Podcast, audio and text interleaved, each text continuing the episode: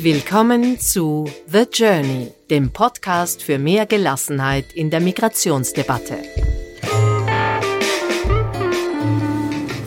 Mehr über uns unter thejourneystories.com. Welcome.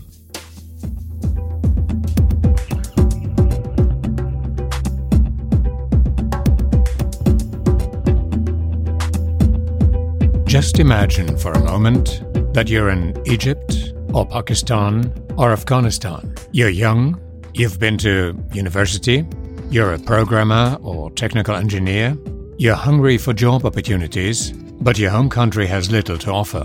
So, what do you do? You're a digital native, you search the internet, you see all the possibilities that countries like Germany, the United States, or Great Britain seem to offer opportunities, salary, way of life. You could leave your own country behind, you could become a refugee, find a way across the Mediterranean or across mountains and deserts to hopefully make it to Europe or beyond. That's definitely challenging, and a million obstacles lie between here and there. You might make it or not. At the end of that hazardous journey, you might get an asylum status in the country of your choice, if you ever reach it, or you might not. But as you continue searching the internet, you suddenly come across kind of a this.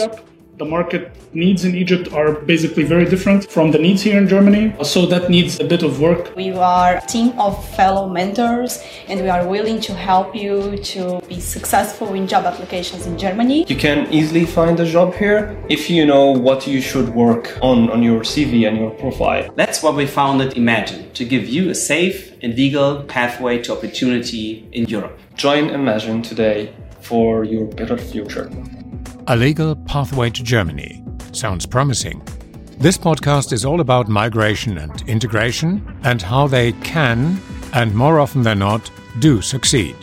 What we're going to do now is to look at that very subject through a different lens, as it were. That is, legal migration. Something that many experts say is desperately needed in countries like Germany, and that is hotly disputed at the same time. So, here we go. For this episode, I went to Berlin, where Imagine, the organization mentioned in that video clip, is based, and talked to its co founders Johann Harnoss and Fernanda Siqueira, and many others associated with Imagine. Ladies first. Fernanda is from Brazil. She's an organizational psychologist. She moved to Berlin back in 2017 for her master's degree, and there she met Johann. I've been spent most of my life trying to help companies to find the right employees. And uh, when I moved, I changed my perspective. I wanted to do something different. I wanted to help employees to find the right companies. So I started to look for a project helping people to find the jobs they wanted. So I found Imagining, found Johann, uh, and then he explained to me everything about the idea. I immediately loved the idea, so I joined him. Johann is Associate Director for one of the leading consultancies and Imagine's CEO. You know, I'm a guy who's in, in love with ideas, so I just find it utterly fascinating that the world is still a pretty unfair place. Right, so where you're born still matters a lot about for the opportunities uh, that you have in your life, and um, I thought it would be great to build an organization that changes that. So let's imagine for a second that someone like Ashraf or Ahmed, they're from Egypt. And they're well educated, they're interested to, to have a career and to make a career, but they somehow feel inhibited in their own countries. So what they could do is enter a shabby boat and make it across the Mediterranean, uh, always taking into account the fact that you might not make it because you drown halfway through. I know I'm oversimplifying. I'm very much aware of that, but is that where Imagine comes in? Yeah, we're motivated by what we saw here in 2015, starting with the so-called refugee crisis. Actually, I myself, together with friends, uh, was helping out in refugee shelters. But there, I saw that not everybody who comes actually comes prepared to be living here and contributing here. So that brought up somehow the idea all right, um, what if you could build something that helps people get ready for Germany while still being in their home countries? And just from that, and then took a couple of uh, years to assemble the courage, Imagine was born. This is all about opening up legal opportunities rather than forcing people into illegal immigration. Yeah, and um, I have to say it's a bit paradoxical. Germany has very liberal laws for immigration. So on paper, it looks relatively straightforward to get here. But in practice, it's really, really hard. And I think lots of people believe it's hard because um, it's the bureaucracy and getting a visa, etc. That that's the hard part. Um, and I thought so in the beginning as well. But then we talked to people who already made it and are now living here successfully in Berlin. And it turned out that the hardest part isn't getting the visa, the hardest part is actually getting a job. Because how can you get a job while still being in your home country in Egypt? That is effectively the challenge that the current law system um, puts in front of people. And you need a job in order to support yourself. You have to prove that. Otherwise, there is no visa or your stay here cannot be prolonged. Exactly. Yeah. We call that the chicken and egg problem in the um, immigration law that you can come here if you have a job, but getting a, finding a job is very hard if you're not here. And frankly, I have to say, I think this is a bit of a administrative trick that was placed into the law to make it just a little bit harder for people to come here and we want to change that. Fernanda, you're one of the people who made it, quite obviously. Can you support what Johann just said about finding Germany exciting, challenging, with good prospects, but also with high bureaucratic barriers? Yeah, that's true. Especially if you do not speak very good German, if you do not understand everything. On the other hand, you can find a lot of support. There are a lot of organizations and also migrants that have gone through the same challenge that you. So they can help you, they can share their experiences. So in this way, it becomes a bit easier um, to deal with all the bureaucracy and to solve everything and to get your visa. And then the next step is to find a job. Johann, when we think about the refugees, because you mentioned the refugee crisis. Mm-hmm. We're talking about people who fled from war. To be quite honest, we're talking about many people who have basic education, some education, rather few who have a very specific high value education. Mm-hmm. We're talking about a small number of people rather than a large number of people, people with specific knowledge, specific qualities, and specific needs, if you so want. At its foundation, we at Imagine we want to help people, irrespective of their education. Turns out the um, legal system is such that um, it's much easier if we work with people who have a certain level of education, right? Because frankly, Germany uh, has put laws in place that make it near impossible for people who do not have a university level education to come here. I'm slightly simplifying, but that's what it is. So this is why we work with people who have university level education.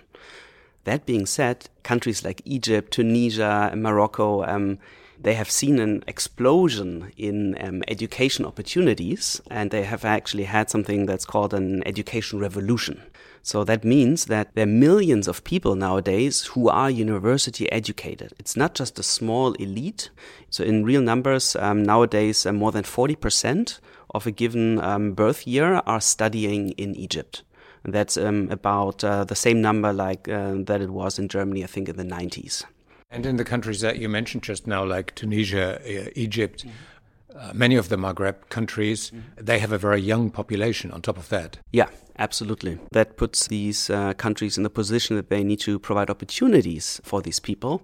And if you look at the numbers, you see that um, there's a pretty high share of youth unemployment in these countries as well. So that's where migration pressure then arises because these people have um, studied, they're ready to do something about their career. And then suddenly they are confronted with reality that inhibits them.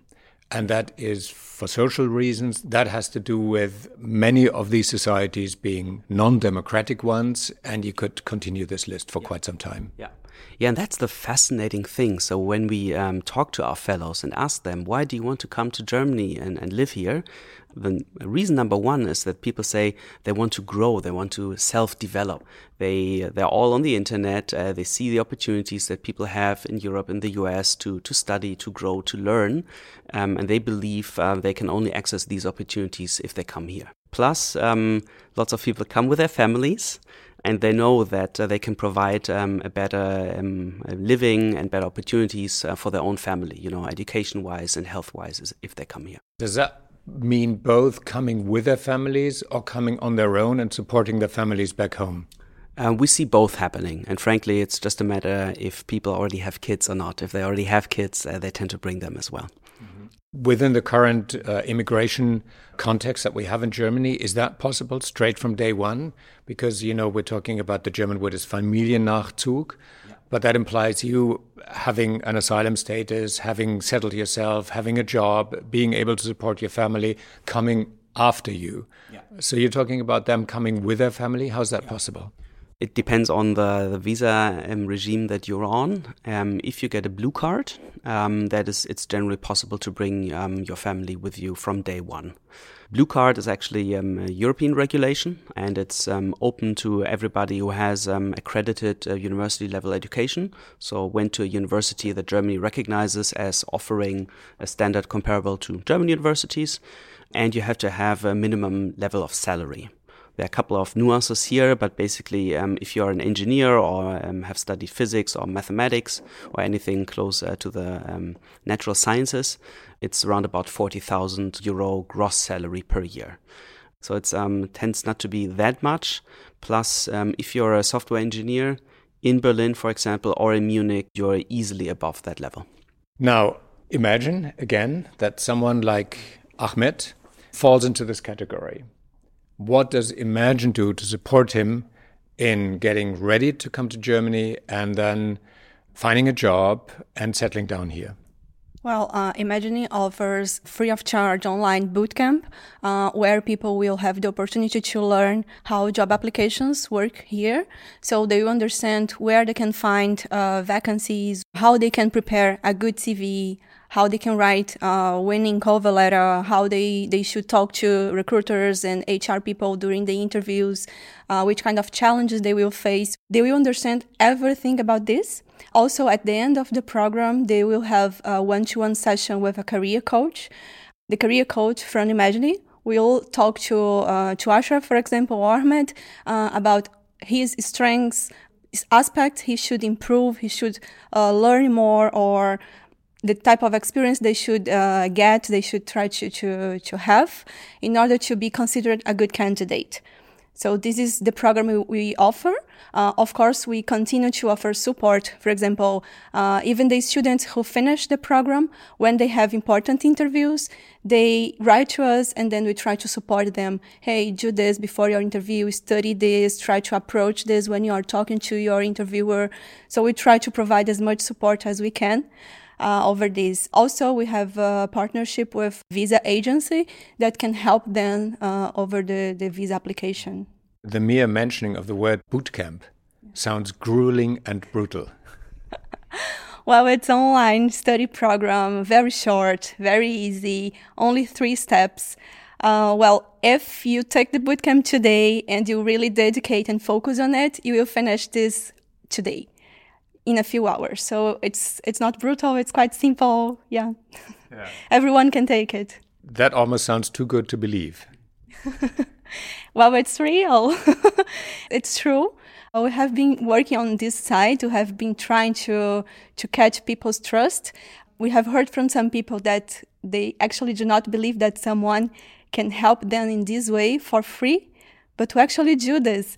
And uh, we have some people that talk about us on uh, Facebook and LinkedIn saying, hey, I participate in the Imagine Bootcamp and I now I know much more about myself and what I need to do to get a job abroad.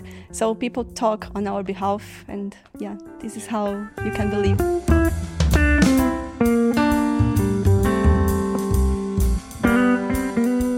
And with that, let's move one step further in trying to understand the sheer scope of legal migration when you boil it down to a particular person. Fernanda and Johann mentioned two names early on Ashraf and Ahmed from Egypt. And these names are not just symbolic ones, the two guys really exist, and it's time to introduce you to them. They may have a similar background, but their stories are completely different. Let's start with Ashraf. He's been in Germany for about 10 years now and when he decided to come here, no such organization as Imagine was around to help him. So Ashraf found out that he was more or less completely on his own, and he vividly explains what that means. Spoiler, you must be patient.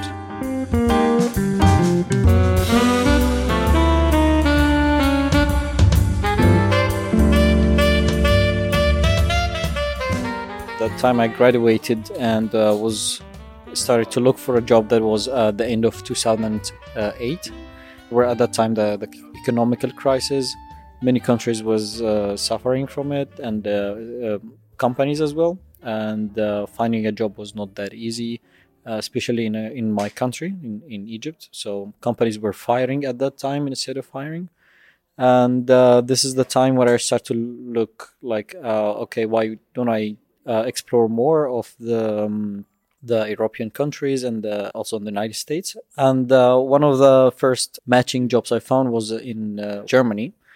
It was not in Berlin, it was in uh, Bonn, I think, if I remember correctly. And then I applied, but I didn't really have much hope that I will get a reply. I applied also for other companies in Germany, but apparently this is the one that replied to me few weeks after. So I then I sent my CV or resume, and uh, and then I I was surprised by having an email in my inbox uh, from a company in Germany. A few weeks later, didn't really have hope that any of those companies will write back to me, and then we had one hour of interview on Skype, and that was tough. And after that, uh, they said, "Okay, we like you so far."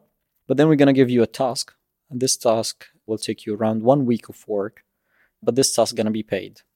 And at this time, my only hope is just to get the task done, to get that money that will help me survive for some time as there's no job at that. And that's it. But then I did the, the task, they liked it, and then they sent me the offer.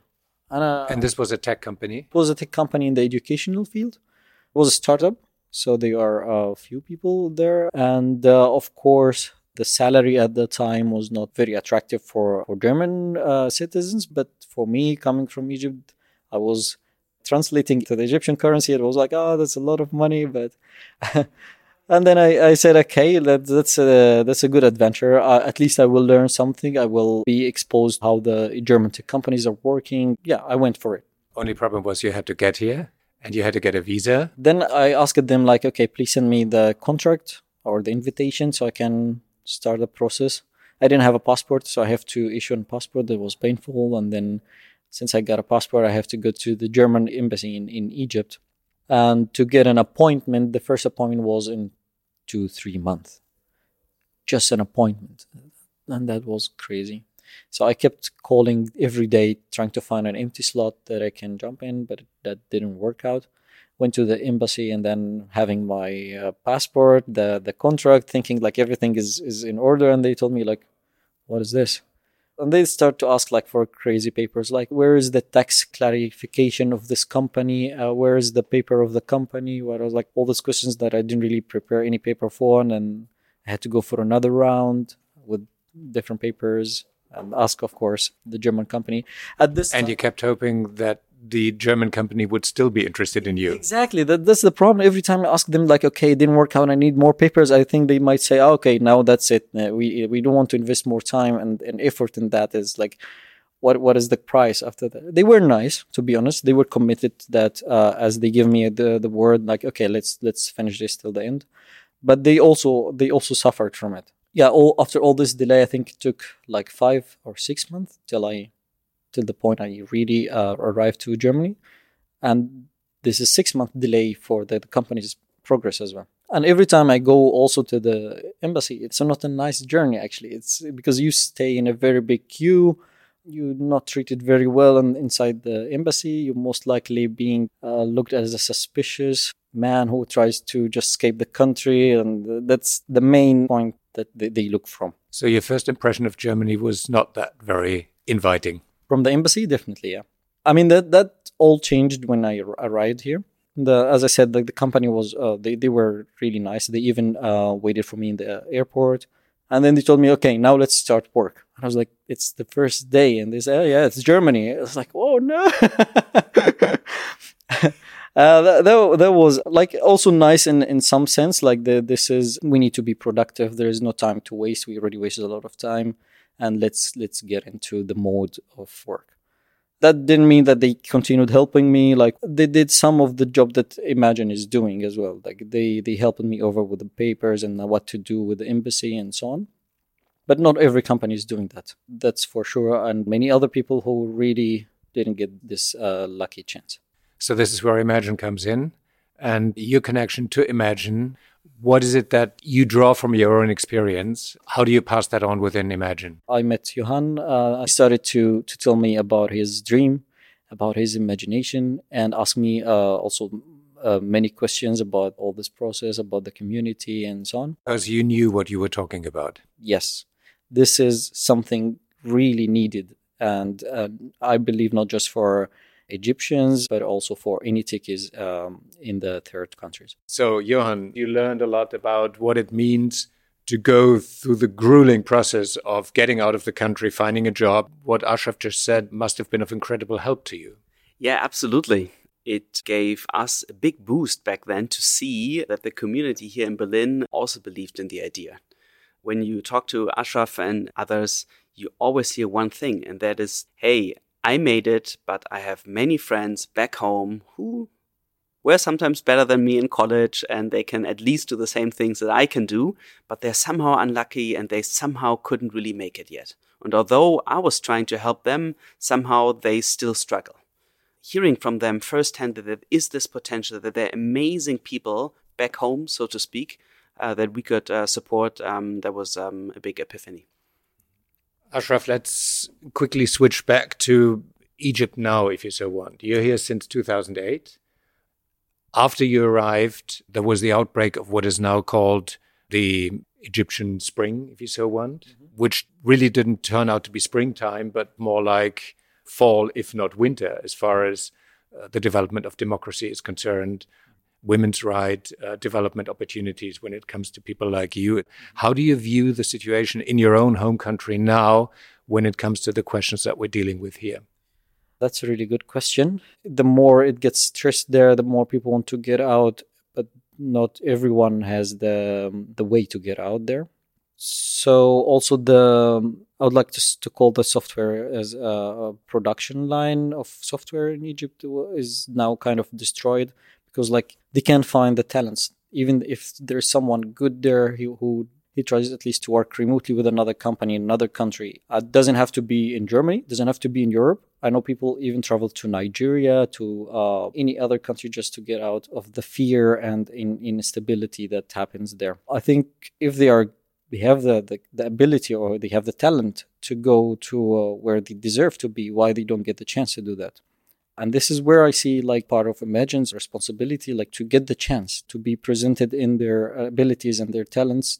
And yeah, once they get the chance, uh, they can take it or not.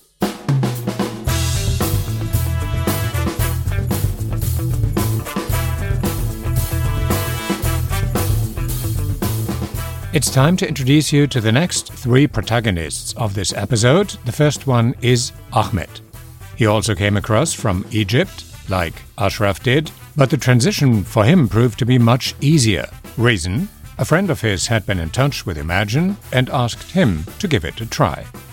I applied and then I get response from them. Then I meet, meet them over Skype and, and actually I, I didn't I didn't trust them at the beginning, but finally I finished my process with them and I find that the advices they give to me started to work. Not only that, having been part of Imagine's program, Ahmed got a job offer from Get Your Guide, which is a leading travel platform for booking tours, attractions, excursions, and activities almost worldwide. Turns out they are looking for people just like him. Here's Steve from Get Your Guide. Obviously, from Get Your Guide standpoint, you know, we want to empower and, and we want to have uh, a global community. We're currently 56 or 57 different nationalities in this office already. You know, and we believe that builds on different ways of working, different ways of thinking, and different ways of solving problems, which is what we're all about. So, when it comes to people like Ahmed, for instance, what's so great about having him as being part of the company?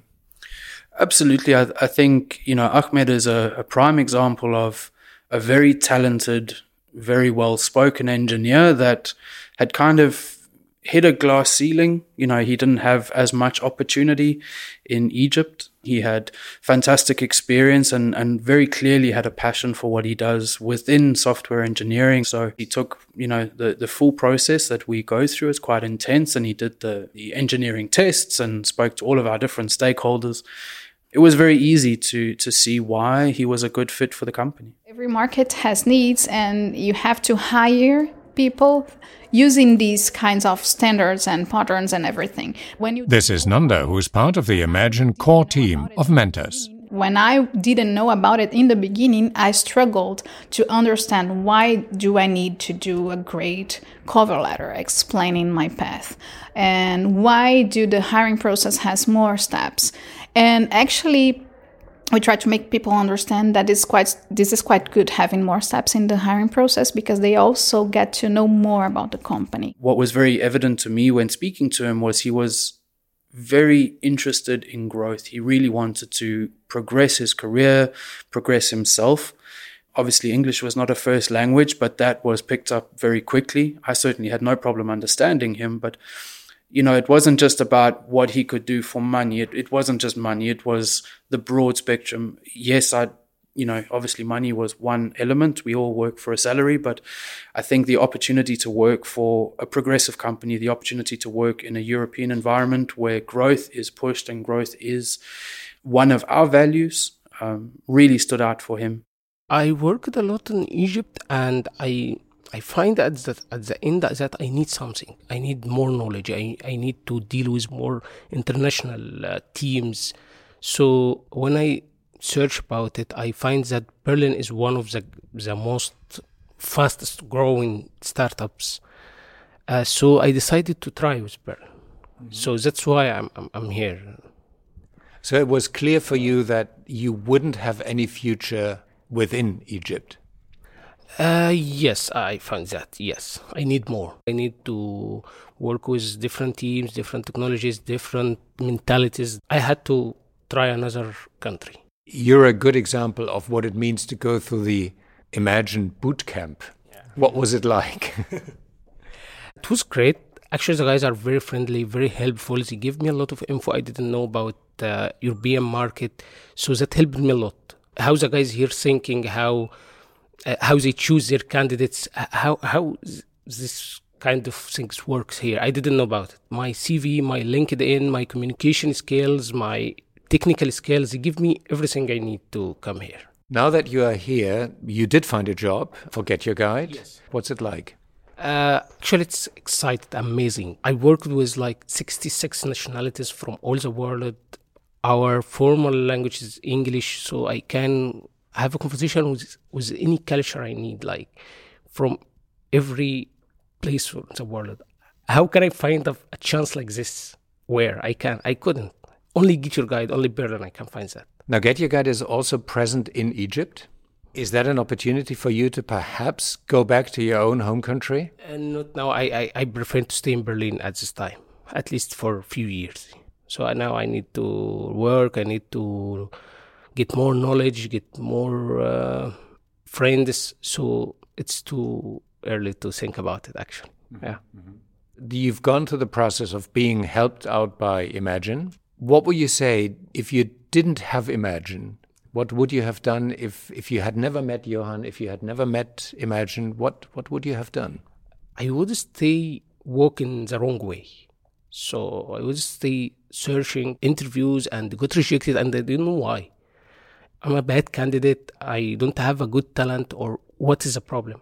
So imagine solve this problem. So this is a, a, moment of Ahmed being a very good a prime example of what it means to be stuck in a country that doesn't see his talents and he doesn't see how to get away from it. Yeah. Yeah, indeed. Um, very, very um, good example because um, um, Ahmed um, is one of um, a few students of ours that we um, put in touch with Get Your Guide. And Get Your Guide also has coding challenges, so they have a way to objectively measure if somebody has the technical abilities or not. And Ahmed passed uh, that test with flying colors, right? So he has the skills. The only thing that was missing is a way to communicate that he has them, and that's what we helped him with. And not having the coaching, I would say, they would have to learn all this by themselves. This will take probably more time and more tries. And of course, after some rejections and not understanding what what am I not doing in the way the market expects. After this happens a few times, every person's motivation lowers a bit. So the idea is with Imagine, they have this process a bit speeded up because we more or less understand the way they do things and the market here. And we try to give them this information and make the transition a bit smooth. And then, of course, they still need a lot of motivation, they still need a, a lot of preparation, but they at least know how they should direct their effort and their drive. It's not just about your education, it's not just about what you know, it's about how you communicate, it's about your passion for what you do, it's about the knowledge that you bring with you.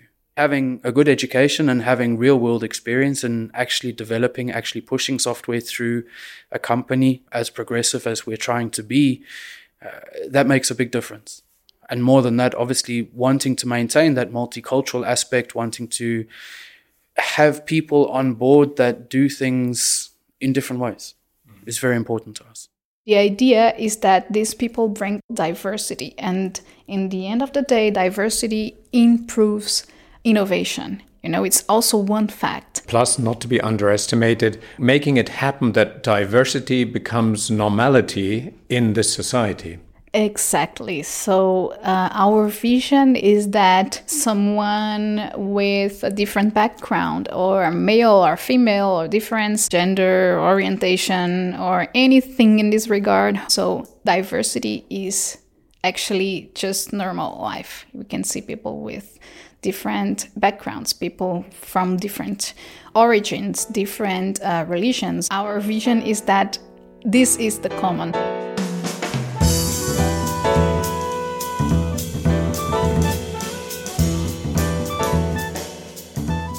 That's what I like about this project striving for the new normal.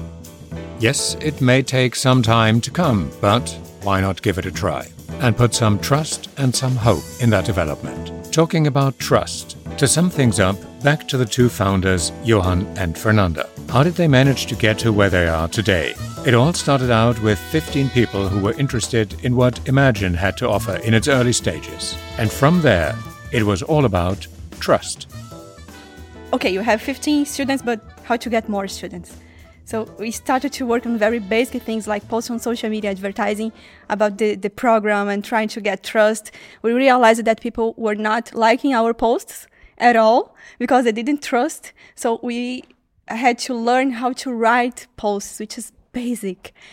Uh, besides that, okay, students start coming, but now it's only Johann and I to interview everyone. Johann, we need more people. And Johann said, no, it's fine. I believe in small teams. And then I convinced him uh, to, to try to build a team of volunteers. Uh, I think in one day we got three new volunteers from a WhatsApp Brazilian group.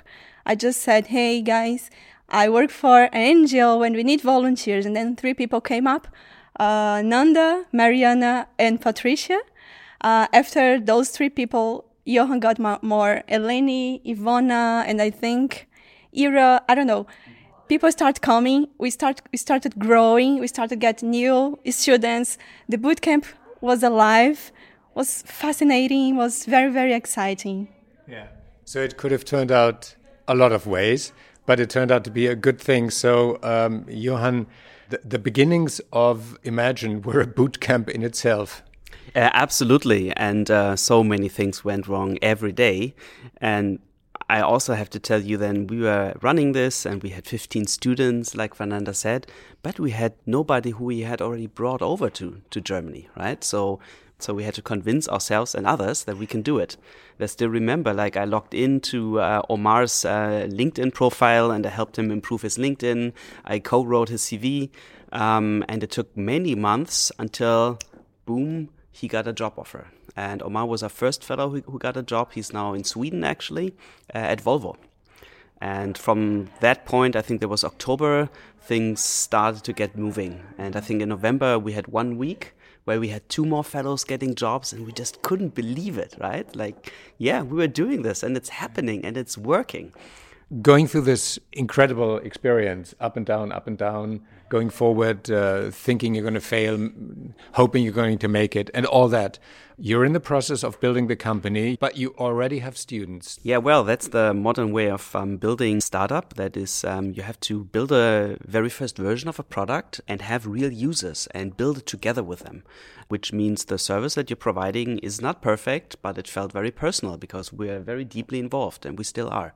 And to give you one example, it led us to build something that nobody else has and uh, our audience really wanted.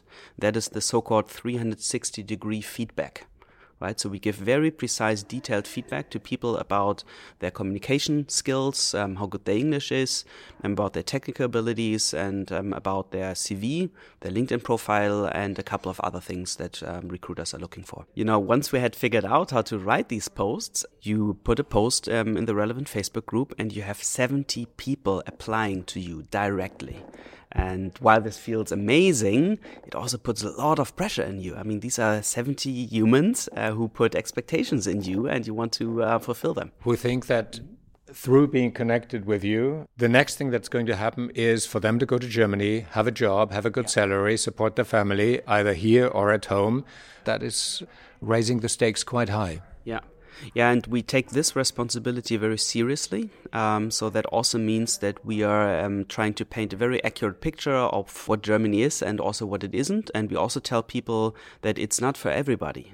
And we also tell people that we don't want to um, give them the impression that their only option towards um, a happier, better life is, is to migrate. That's definitely not the case. I suspect that one part of being good at what you're doing is being honest about what you're doing. And honesty possibly means to say that, yes, you're looking for a job, yes, you've got the qualifications, but we can't guarantee you a job within the next two weeks. Exactly. This is how we work, and we make this very clear to people. To give you another example, so we're working with uh, primarily with people from, from Egypt, um, Afghanistan, and Pakistan, but we also uh, try to expand into people living in Syria, right? Um, for um, very uh, valid and obvious reasons. And it um, turned out to be difficult to be working with Syrians and mainly because they don't really have a way to get out of the country. And so, what you don't want to do is to work with people, build up their hopes, their expectations, without giving them the opportunity to actually act on it. Mm-hmm. So, we're hoping that the situation in Syria clears up as soon as possible, like everybody else does as well. And then we would be happy to come in and um, provide a lift to some people. This company exists since July of last year.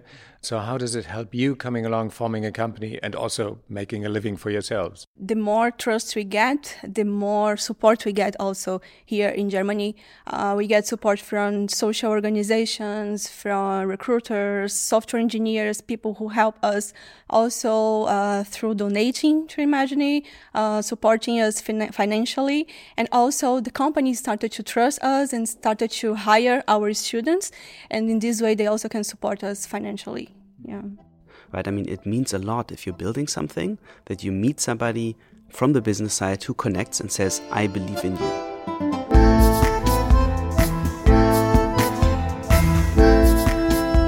And we could go on from here. Ashraf and ahmed are in a privileged position because how they live and where they work they can get by without a word of german whereas generally it's taken for granted that integration is only possible with knowing the host country's language. Well, then, Berlin is a bubble of its own. The moment you move away from the big city into the countryside, the reality of how migration is dealt with and how migrants are being perceived, for instance, as a threat to local communities, differs a lot from the high tech hubs. This kind of disconnect is something that needs to be dealt with. But Without migration, many experts say, productivity and prosperity will decrease.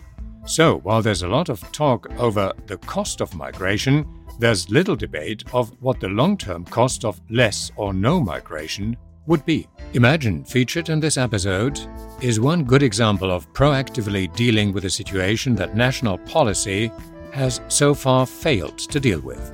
We at The Journey will continue to check this out further. Now, today's music was The 128 Tiger Swing Groove by Javelinus, Breath Deep, Breath Clear by Siobhan D, plus Breakfast Jazz Duo by Martin de Boer, Yes, Yes, Yes, and Jam It by Stefan Kartenberg, Jazzy Sax Guitar and Organ at the Club by Admiral Bob, Chillin' with Jerris by Copperhead, and La Voix est Libre by Martin de Boer. Talk to you all next week. Bye for now. The Journey, der Podcast für mehr Gelassenheit in der Migrationsdebatte.